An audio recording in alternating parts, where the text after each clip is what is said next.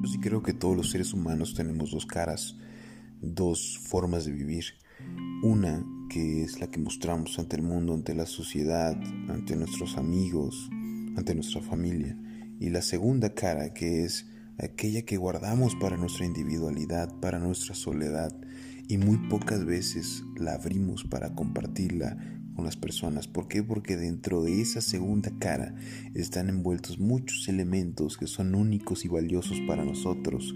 Eh, los anhelos, los sueños, las ambiciones, los proyectos, aquellas aspiraciones y pasiones profundas que cargamos, pero no las compartimos no porque sean malas, no porque estén equivocadas, sino porque simplemente las disfrutamos nosotros mismos y a veces nos da temor, nos da vergüenza, nos da miedo o simplemente no queremos que la gente sepa.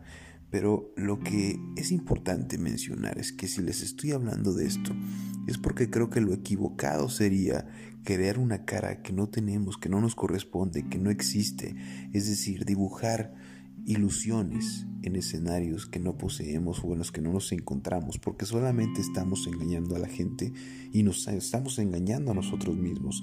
Entonces es peligroso crearnos una tercera cara que no nos corresponde, que no nos pertenece y eh, en la cual ni siquiera podríamos entrar.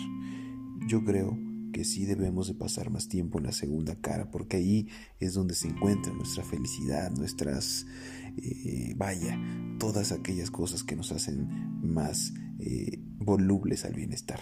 Entonces los invito a todos a que siempre estemos presentes en las caras reales de nosotros, no en aquellas que simplemente son fantasías.